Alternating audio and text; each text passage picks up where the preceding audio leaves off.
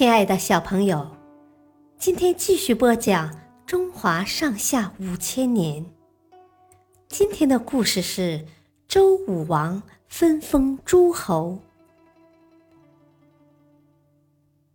商纣灭亡后，周武王在镐京（今陕西西安）建造了一座气势宏伟的新都城。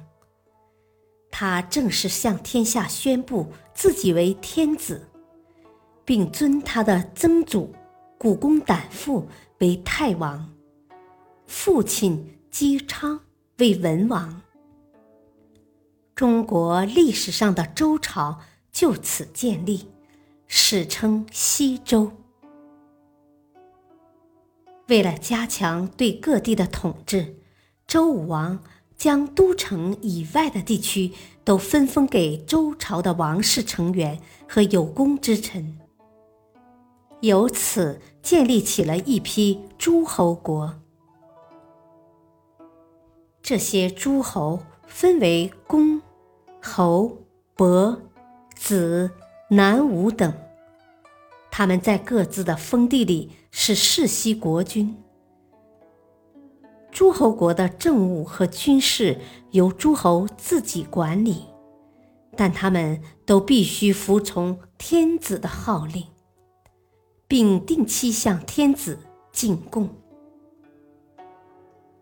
在这些诸侯里，功劳最大的姜尚被封在营丘（今山东淄博），他建立了齐国。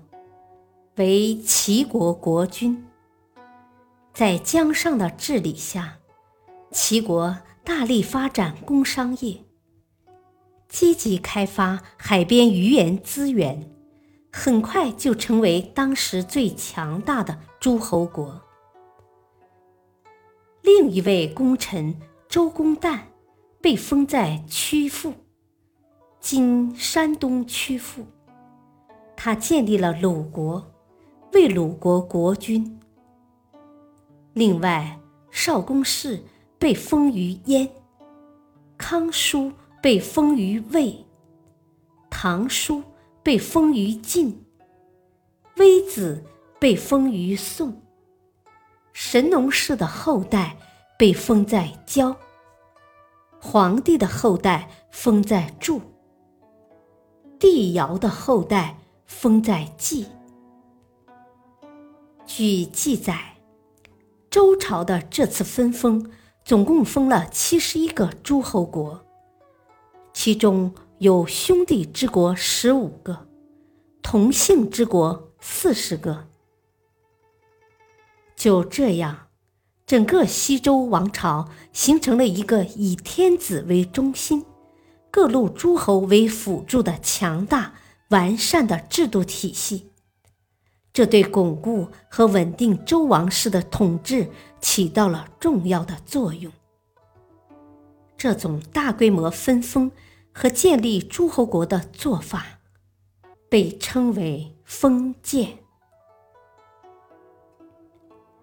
小朋友，今天的故事就讲到这里，谢谢收听，下次再会。